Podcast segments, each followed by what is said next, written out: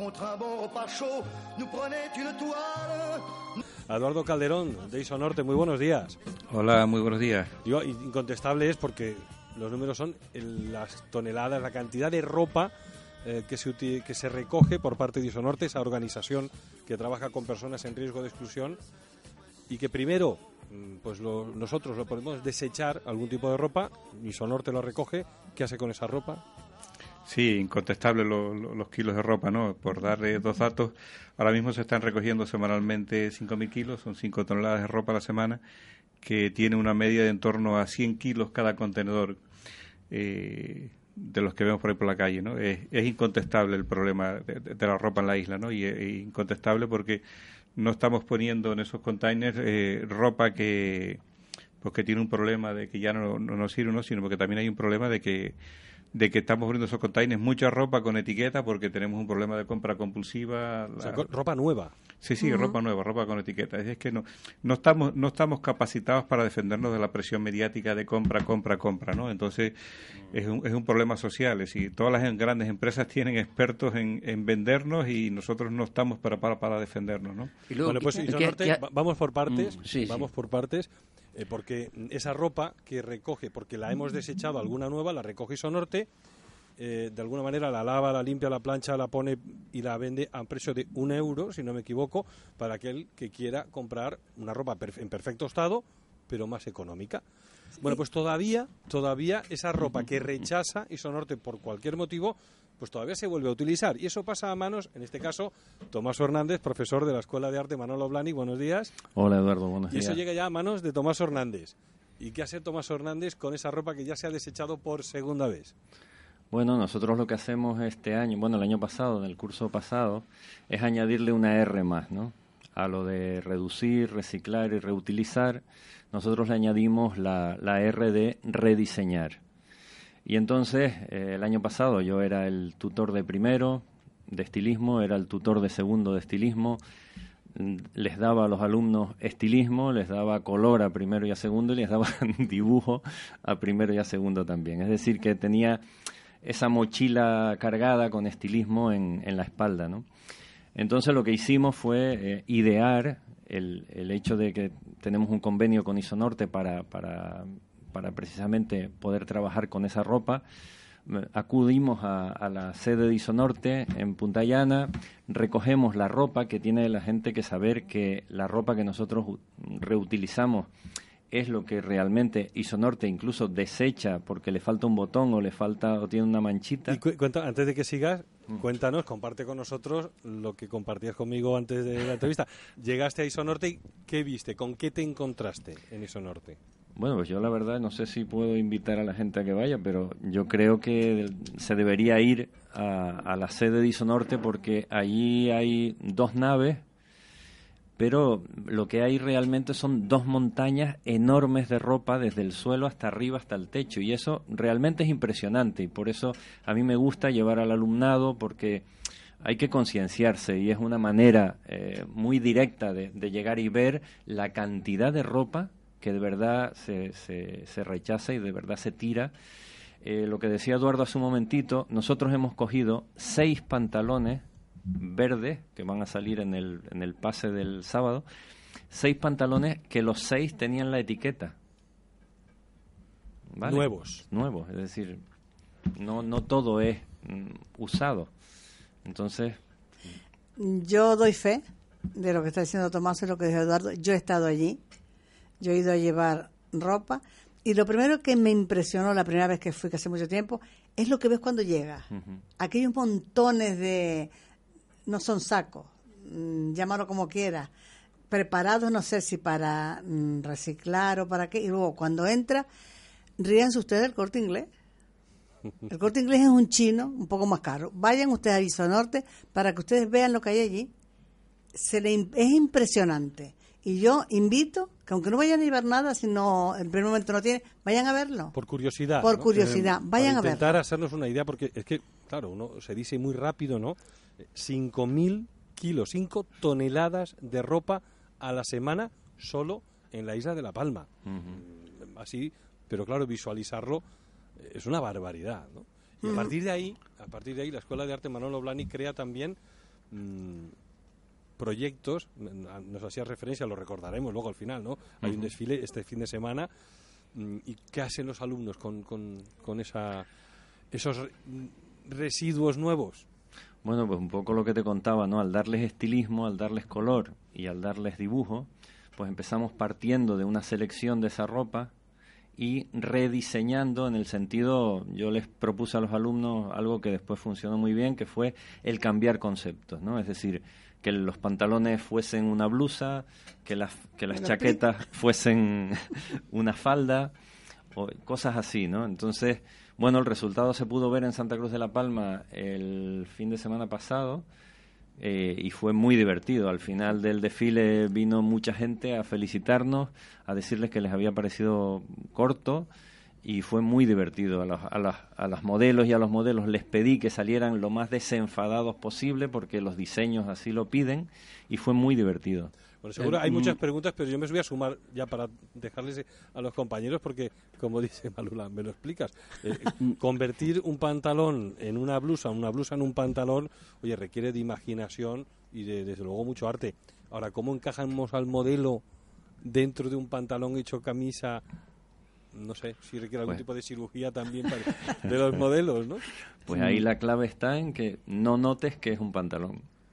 Eh, Eso perdón, era- de- Esa- eso era lo que también pedíamos Claro. a los alumnos, ¿no? Y entonces fue un ejercicio, como dices tú, de imaginación. ¿Por qué? Porque teníamos toda esa cantidad de ropa que no íbamos, por eso se llama artesanal también, artesanal 4R, porque es un trabajo artesanal lo que se hizo. Y entonces se fue eligiendo a cada uno de los modelos, usándolos como maniquí, y se fue adaptando la ropa a cada uno de los, de los modelos. Oye, eh, se dedican como los grandes modistas. Esta ropa para esta persona se hace así y, le- y la clava. Sí, claro. Entonces usted, usted tiene una escuela de arte, ¿verdad? Bueno, yo no. Es una Tomás escuela es de... profesor de la Profesor. Escuela de Arte, Manolo. Blahnik, Ajá. ubicada en Santa Cruz de la Palma, que da muchas asignaturas, muchas, En- est- estoy muchas un, tareas. un poco ignorante sobre del ISO Norte. Eh, no sé lo que es. Eh, eh, ¿Es una tienda? un Ya sé que recogen ropa usada, pero... eh, explico. ¿ha- ¿hay, hay muchas tiendas por, por La Palma o no? no? Sí, sí, Oh. sí. Le, le explico en, en- en breve lo que es Isonorte. Isonorte es una fundación que nació hace ya muchos años de la mano de Sor José Fargot, de la religiosa de grafía francesa que falleció en un trágico accidente de carretera. Y nacimos para crear respuesta a aquellas personas que tenían alguna dificultad especial, ¿no? En ese sentido tenemos dos centros de atención a personas con discapacidad intelectual. Uno está en Punta Gorda y atiende a personas con discapacidad intelectual de Tijarafe, Punta Gorda y Grafía se llama La Traviesa. Hay otro centro que está en San Andrés y Sauce y atiende a discapacitados intelectuales de Barlovento, Sauce y Punta Llana. Y para dar eh, a esos centros van los chavales, un servicio de recogida de una guagua, los busca a domicilio, los trae al centro y los devuelve al mediodía para simular una actividad laboral, ¿no? Para evitar que pe- personas estén aisladas en sus domicilios, ¿no? Y luego para personas que tienen alguna dificultad especial, personas, por ejemplo, pues que vienen de, de haber sufrido una situación de violencia de género, de haber eh, tenido un problema con la justicia y haber estado en prisión, de personas que han tenido un problema con la droga y la están dejando, o simplemente ser personas que están en una situación de pobreza, de precariedad, que nos puede pasar a cualquiera. Si yo tengo un trabajo ahora, pierdo el trabajo y sigo teniendo unos gastos fijos, agua, luz, teléfono, comida y alquiler. Si no tengo cómo afrontar eso, me quedo en la miseria y me quedo en la calle. Y hay personas de ese tipo en La Palma, ¿no? Entonces, para dar respuesta a ese tipo de gente, respuesta desde el empleo, creando puestos de trabajo. Y Sonorte abrió hace muchos años una actividad que es una granja de gallinas ecológicas. Producimos huevo ecológico, gallinas en libertad, bajo las directivas comunitarias, y en esa actividad creamos unos cuantos puestos de trabajo. Después, con el estiércol de las gallinas, creamos una planta de compostaje, y ahí creamos otros puestos de trabajo. Y como seguía abriendo muchas personas en, en situación de paro, siguen habiendo ocho mil y pico personas en La Palma parados, pues vimos otras posibilidades, y viajando y conociendo experiencias, vimos que la ropa era un recurso para crear empleo. Entonces, en la recogida de- tenemos colocado 45 containers en la isla La Palma. Containers donde la gente va y pone la ropa. En, la- en el vaciado de esos containers eh, se crea se crean puestos de trabajo. En la selección de la ropa que llega de esas montañas que, que- estamos hablando, en esa selección de la ropa que sirve y la que no, se crean puestos de trabajo. En volver a repartir esa ropa a tres tiendas que tenemos en la isla, se crea puesto de trabajo. Y en las dependientes que hay en las tiendas se crea puesto de trabajo. Ropa a un euro, zapatos a un euro y complementos también. Una- perdón, Eduardo, y con todo esto, no se van a presentar a las elecciones en 2019. Esperemos que no, porque se echan a perder. No, no, es que, vamos, es que, es que está dibujando un panorama de que es posible lo que parece que otros hacen imposible, ¿no? Que es nada más que sentido común y querer Claro. hacer las Y cosas. querer ¿no? trabajar. Nos gusta hacer política, pero no de partido. ¿Mm? hace, hace muchos años, bueno, muchos años, llevo unos años, desde hace, desde hace cinco años, se podía utilizar las licitaciones públicas de los ayuntamientos, ya hemos venido a hablar de ese tema aquí, para que cuando un ayuntamiento saque una licitación no ponga como condición del que la gane el precio más bajo, ¿no? Sí. Si se pone esa condición como licitación, sabe lo que genera, y es que se generan trabajadores pobres. ¿eh? Porque las, las empresas tienen que bajar el precio de la oferta para eh, poderla ganar. Y no garantiza que No. sea un servicio de calidad tampoco. Exactamente. Entonces nosotros venimos explicando que la ley de contratos del Estado permite que se pongan criterios sociales o medioambientales, como por ejemplo, como por ejemplo, cualquier ayuntamiento o cabildo puede poner al sacar la licitación para comprar la verdura para los centros de mayores, poner que la verdura sea de kilómetro cero, es decir, de producción local. Eso no se pone en el pliego, entonces quien gana las licitaciones es el más barato y estamos dando de comer a nuestros mayores verduras o frutas traídas de sitios como eh, kiwis de Nueva Zelanda, cuando aquí en La Palma hay kiwis. Es lo que yo nunca he podido entender. Hay varias cosas que no se entienden en la isla, pero una, por ejemplo, es eso, que no se apoye lo, lo nuestro, o sea, que lo y encima sea más caro que lo que viene de fuera, porque como lo que viene de fuera viene todo subvencionado, oye, subvenciona a los que estamos a los que están aquí y que puedan salir los productos de La Palma. Esa es una lucha que debe lidiarse en los despachos. Y declaraciones claro. de intenciones las llevamos escuchando mucho tiempo. No sé por qué me da la sensación que las volveremos a escuchar en breve. eh, en las elecciones. Mira, qué casualidad. Francisco. Bueno, yo voy a preguntar por la, lo de Manolo Plan. Hay 200 alumnos, o más de 200. Tiene, cada alumno tiene una idea. Ustedes como profesores, ¿esas ideas las llevan a cabo o las ideas que hay en la escuela es de ustedes los profesores? Eh, Perdona, Francisco, y me gustaría to- retomar esa pregunta, porque claro, uno que ya preparamos, ya sabemos a lo que veníamos, y me gustaría también esa, eh, esa- trasladarle esa pregunta, porque mm, Tomás Hernández, siendo profesor de la escuela Manolo Blahnik, no la deja, pero vamos a decir que a lo mejor deja un- pone un pie fuera, pero dejará el otro dentro. Pero a mí me gustaría que, tomando la, pel- la- la pregunta de Francisco, hiciera balance de cómo ha sido su paso por la escuela Manolo Blahnik. Bueno, pues contestándote a eso, a las dos cosas, eh, cuando yo llego a la escuela hace seis años, la escuela tenía 89 alumnos. ¿no? Hemos ido subiendo cada año, ahora mismo hay 240 alumnos. Hemos subido en, en la isla, que es bastante complicado, ¿no? Eso.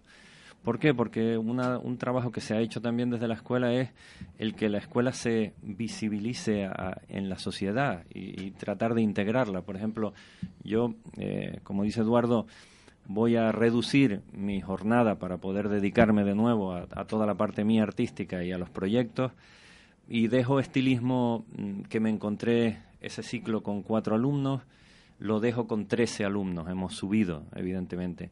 Lo dejo también con un viaje que, que ya organizamos desde el año pasado a Madrid, que es importantísimo, que fue un antes y un después para los alumnos, porque el ir a Madrid, el ir al Museo del Traje, el ver, coincidió con la exposición de Manolo Blani, y después estar en la Mercedes Fashion Week gracias a, la colaboración y a un convenio que también tenemos con el Cabildo y con, y con eh, Isla Bonita Moda, eh, pues los alumnos también dejo estilismo eh, participando el alumnado en la Semana de la Moda. Entonces, como dice Eduardo, sí, voy a, voy a dar tres pasitos atrás, ahora van a ser otros los que van a, estar de responsables de estilismo, pero mm, yo dejo estilismo en estas condiciones. Yo espero que, que los que se quedan eh, lo hagan igual o mejor, ¿no? que sería lo ideal, y siga aumentando. A la larga, a lo largo del- de la clase, del, del, del tiempo de clase, viene gente de fuera a dar clases magistrales en un momento determinado. Eso es otra cosa que voy a dejar eh, un poco implantado y es que gracias a ese convenio con el Cabildo, convenio que costó muchísimo que se firmara en la escuela, eh, gracias a ese convenio mm, el- eh, hemos conseguido también una especie de talleres para reforzar todo lo que, por ejemplo, eh, nosotros tenemos un poco más flojo, ¿no? Como puede ser las pocas horas que hay de modelismo, que, es lo de patronaje, o las horas que hay de estilismo, ¿no? A mí siempre hace falta profesionales que vengan y de verdad eh, eh, enseñen a los alumnos, ¿no? Entonces todo eso, así es como se va a quedar estilismo ahora mismo. yo vuelvo, o sea, voy a seguir, ¿no? Sigo en la escuela, pero es verdad que sí que me voy a dedicar más a mi carrera artística y a, los proyectos que, tengo y, ya no soy tutor ni de primero ni de segundo porque pues, al reducir la jornada, ¿no? Entonces, mm, eh, todo va a seguir más o menos igual, me imagino yo, y espero que, como me preguntabas antes, el proceso de, el proceso creativo que utilizamos el año pasado fue eso, al, al darles estilismo, color y dibujo, pues previamente se hacen los alumnos libremente hacen bocetos con las mezclas de las ropas que hacemos, se hace un estudio del color para ver si de verdad esa, esa ropa encaja bien y después ya se busca el estilismo, es decir, con qué más vamos a poner, lleva un sombrero, lleva qué tipo de maquillaje, qué tipo de peinado y entonces todo eso se hace en fotografía, se hace en bocetos y es lo que se lo que va a salir en la pasarela del sábado y lo que salió en la pasarela del viernes. ¿Qué es lo que vende? ¿La expresión corporal o el vestido que lleva esa persona? Bueno, en este caso, y el estilismo además se trata de eso, eh, tienes que mezclar las dos cosas, es un poco lo que te acabo de decir. Nosotros eh, hacemos todo el diseño pensando también ya en la modelo, cuando vienen las modelos o los modelos, eh, se elige cada prenda para ese modelo, porque es la persona que, lo, que mejor lo va a llevar.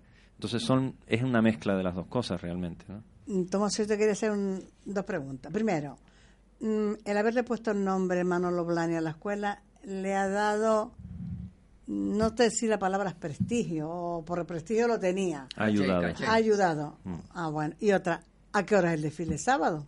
Porque yo quiero ir. el desfile el sábado es a la una, aquí en la Plaza de España. ¿En Los Llanos? Sí. Allá en Los Llanos, vale. Bueno, pues eh, nos quedan unos minutitos. Yo ah, voy tomando nota. Sábado a la una del mediodía ¿Entiendo? Sí, sí. Sí, por la noche no, que no se ve el color. Pues nunca se sabe. Pero es que el color por la noche... se sabe porque estamos en un momento de cambios y de la misma manera que ahora ponen las verbenas al mediodía, ¿quién te dice que no hay un desfile de moda a la una de la madrugada? Pero con esta luz amarilla que tenemos, distorsiona los colores, Eduardo. Eso ya se lo dejo a los estilistas, que seguro que sabrán cómo arreglarlo o cómo aprovecharlo. Bueno, pues este sábado a, la una del, del, mediodía en la Plaza de España de los Llanos de Aridane, ¿y qué vamos a ver allí, Tomás? Bueno, en, Santa Cruz de la Palma lo que hicimos fue un, pase doble, ¿no? Eh, hicimos un, pase más eh, convencional de, vestidos de noche y de cóctel, que lo hemos quitado ahora eh, y vamos a ver solamente la ropa reciclada, reutilizada y rediseñada que hemos conseguido conjugar con, con Isonorte. Que no es poco, que solo la curiosidad nos debe mm. llevar a, acudir. Vamos a ver una camisa pantalón, un pantalón camisa. exactamente. Eh, nos quedan eso, ocho minutitos, invitados todos eh, este sábado a las eh, a la una de la, de la tarde en la Plaza de España de los Llanos de Aridane de los proyectos de Tomás Hernández fuera de la escuela de Manolo Blanic. ¿Nos puedes adelantar algo? Aunque luego hablemos más a fondo en otro momento o lo dejamos para otra ocasión, como tú me digas? Bueno, lo podemos dejar para otra ocasión. Contarte que sí, que artísticamente sí tenemos ya cerradas exposiciones en, en la, en, para el TEA en la sala oscura, que vamos a hacer una, una intervención de, una, de unos vídeos. Eh, que tenemos también eh, en el Centro de Arte de La Recoba una exposición que llevamos ya unos años preparándola y es, bastante probable que cerremos también con la Galería Saro León, que es con la galería que yo llevo ya trabajando unos años. Y, bueno, el volver y después, sí, tenemos cositas para aquí, para La Palma, para El Hierro, para Fuerteventura. Bueno, me, gusta, me gusta. Y a mí porque son las islas menores. Y aquí estaremos eh, para contarlo y para compartirlo. Eduardo Calderón, Disonorte, invitamos a todos los que tengan, que deberíamos tenerlo todos, la curiosidad no hay que perderla nunca, por ver esas instalaciones de Isonorte, poner imagen a esos datos que nos has dado, que mm. vuelvo a repetir, 5.000 kilos de ropa desechada se recogen cada Mm. semana solo en la isla de La Palma, mucha de ella nueva, sin estrenar, con la etiqueta. Eh, eso hay que visualizarlo y quien tenga curiosidad y quiera visitar las instalaciones de, Sonor- de Isonorte, cómo, cuándo.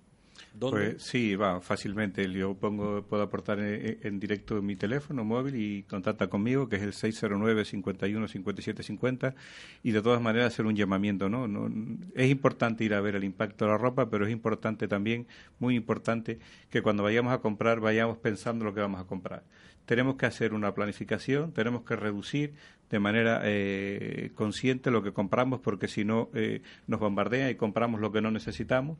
Ese es el primer concepto que hay en la gestión de residuos, reducir lo que se compra.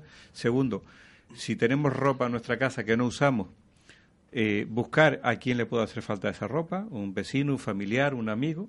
Hay que buscar cómo reutilizar esa ropa y si no tenemos en la proximidad, llevar a los contenedores Isonorte, que en Isonorte ya saben que la se- separamos y va a las tiendas, ¿no? Y como último, el concepto de, de reciclar, que reciclar es de un pantalón, de una chaqueta, de una camisa, se puede hacer una talega, un cogedero, un delantal. Tenemos que volver a hacer ese tipo de cosas. No podemos seguir comprando ropa por comprar porque se produce muy lejos de aquí. Hay un impacto ambiental muy grande de contaminación por traer ropa desde Asia hasta aquí. La gente que produce esa ropa, desgraciadamente, está en unas condiciones laborales y un impacto medioambiental muy, muy serio. Y desde luego es importante también que todas las personas que participen de esta idea, que vengan a la agrofiesta, que conozcan la agrofiesta. La agrofiesta es un espacio de reutilización, de conservación del medio, de la tierra, de la palma, para dejar para futuras generaciones un, un- un territorio más cuidado. ¿no? Y también les invito a ir a las tiendas de segunda mano que están en Santa Cruz de la Palma, en Los Llanos y en Punta Llana a comprar ropa y zapatos y más cosas a un euro. Si ponemos Isonorte en cualquier buscador, encontraremos todas esas referencias. Sí, sí, sí. sí. Pues Y un- una preguntita, eh, con tanta ropa, eh, cinco toneladas para la semana, eh, la- ¿todo eso se reusa o, o qué, qué se hace con...? Porque eso se va, se va acumulando, ¿no? Si no, si sí, no- sí, sí, sí. A- Afortunadamente en las tiendas sale bastante, pero no suficiente. No hay una parte que no reúne condiciones, que no absorben ni la Escuela Manolo Blani ni otras personas que vienen a buscar para hacer eh, trabajo para mercadillos. Hay personas que están paradas y que son de que vienen a buscar ropa y hacen cosas para mercadillos. La gente de servicios sociales que no tiene medios viene a buscarla gratuitamente y hay una parte que va a rechazo y va a vertederos, desgraciadamente. ¿no? Francisco quería ya, ya. también hacer una pregunta muy brevemente, Francisco. No, era lo, lo que acaba de decir Agustín, ¿no? Que esa ropa no se puede exportar hacia afuera. Hay una parte que mandamos a algunas asociaciones en algún territorio de España que no tienen ropa suficiente. Pero no se puede mandar al África, por ejemplo. Eh, no es fácil eso, ¿no? No es fácil eso. Nosotros hemos hecho un intento y es muy complicado. Es muy complicado. Y de todos modos, Europa tiene a África llena de ropa.